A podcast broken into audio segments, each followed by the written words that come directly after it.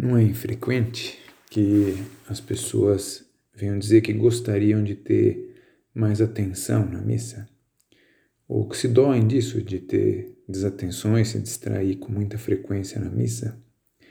E são muitos os caminhos que se pode sugerir para melhorar nesse aspecto.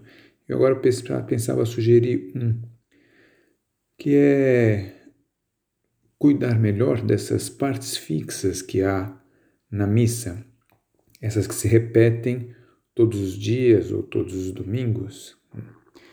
É, em geral, essas orações se rezam depressa, quer dizer, no ritmo próprio da missa ali, no ritmo é, que, é, que é o comum, habitual.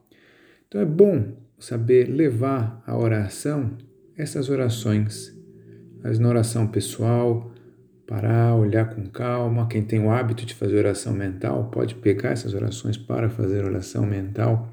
São orações muito antigas, todas elas seculares, às vezes com muitos séculos e muito piedosas também. A gente vai pensando desde o início, né?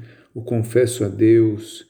Que bom é para a alma quando uma pessoa considera com calma na sua oração o que está dizendo ali, a riqueza que tem o glória a Deus nas alturas, é, que beleza que é também, oração antiquíssima de louvor a Deus, também de louvor a Deus, repetido sempre, o Santo, Santo, Santo, Senhor, Deus Universo. Isso meditado assim, calma, se pondo lá na, na glória celeste, no louvor que se dá a Deus no céu.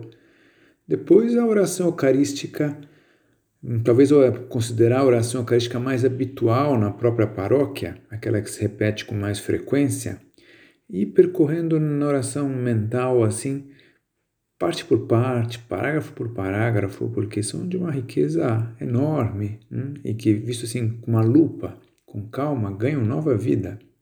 Esses textos, após o Pai Nosso, em que se pede pela paz, em que há todo sentido assim de fraternidade universal, de pedir pelos homens. Que bonito é e que bom é também quando se considera com tranquilidade. Na hora da comunhão, esse Senhor, eu não sou digno, como também que riqueza tem a oração quando se considera com calminha. Hum? A benção, a própria bênção final, que é isso, né? essa certeza da companhia de Deus Nosso Senhor ao longo do nosso dia, da nossa semana.